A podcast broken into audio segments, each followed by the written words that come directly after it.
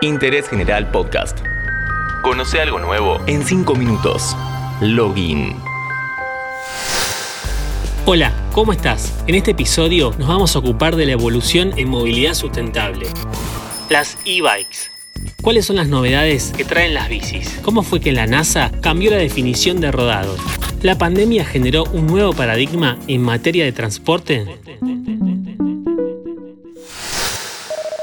Para que tengamos una idea del lugar que ocupan las bicicletas en la actualidad, según la Secretaría de Transporte y Obras Públicas del Gobierno de la Ciudad de Buenos Aires, en 2009 solo el 0,4% de los viajes se hacían en este medio. Antes de la pandemia ese porcentaje ascendió al 4%. Como medidas de prevención ante el COVID-19, el uso de transporte individual toma protagonismo, lo que generó un aumento de la demanda de este rodado.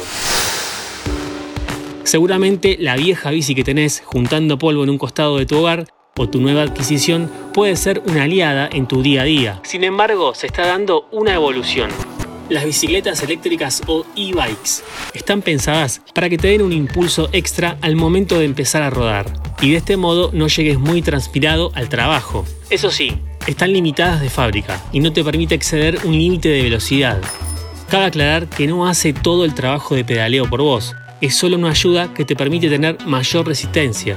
Este boom de bicicletas eléctricas se está empezando a dar en países del primer mundo, pero no tardará mucho en llegar a nuestras tierras. En Estados Unidos, una bici eléctrica base se puede conseguir por mil dólares. Si hablamos de una con sistema de cambios, el número puede dispararse mucho más.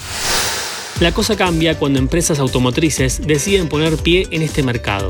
Hablamos de Yamaha, Mercedes-Benz, Ford, Audi, Maserati, Jeep y hasta de motos como Harley Davidson y Ducati.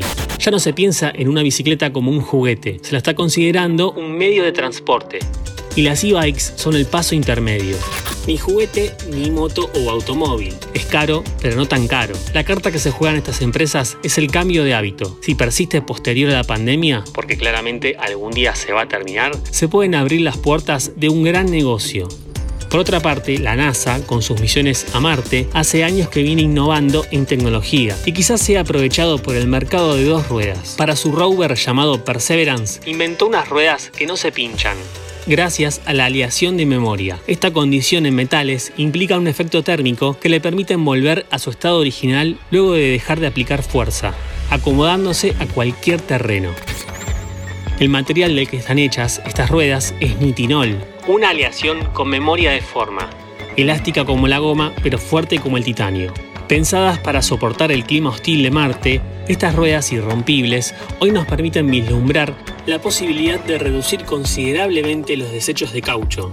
La novedad es que esta herramienta va a ser utilizada en bicicletas gracias a la empresa norteamericana The Smart Tire Company, que, en alianza con la NASA, busca emplear nuevos métodos no contaminantes en materia de transporte.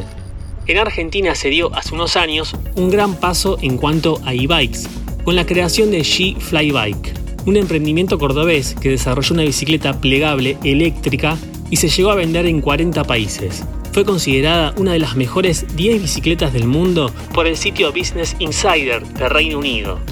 Lamentablemente, por culpa de la pandemia y por complicaciones logísticas y demoras en homologaciones a la hora de expandir su negocio, fue perdiendo impulso mes a mes, hasta que de la docena de personas implicadas en el proyecto quedaron solo tres socios fundadores y la fábrica tuvo que cerrar.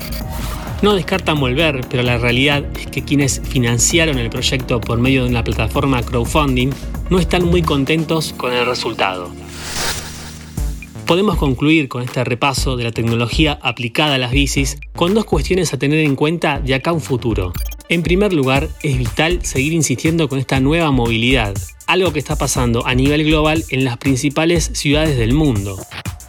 Y por otra parte, no olvidarse del proceso de reciclado de las baterías de las e-bikes, algo que Specialized, una de las marcas más importantes de bicicletas eléctricas en Norteamérica, en conjunto con un cofundador de Tesla, ya se comprometieron a poner manos a la obra. No vaya a ser que la solución del problema ambiental genere otro. Interés General Podcast. Encontrarnos en Spotify, en Instagram y en interésgeneral.com.ar.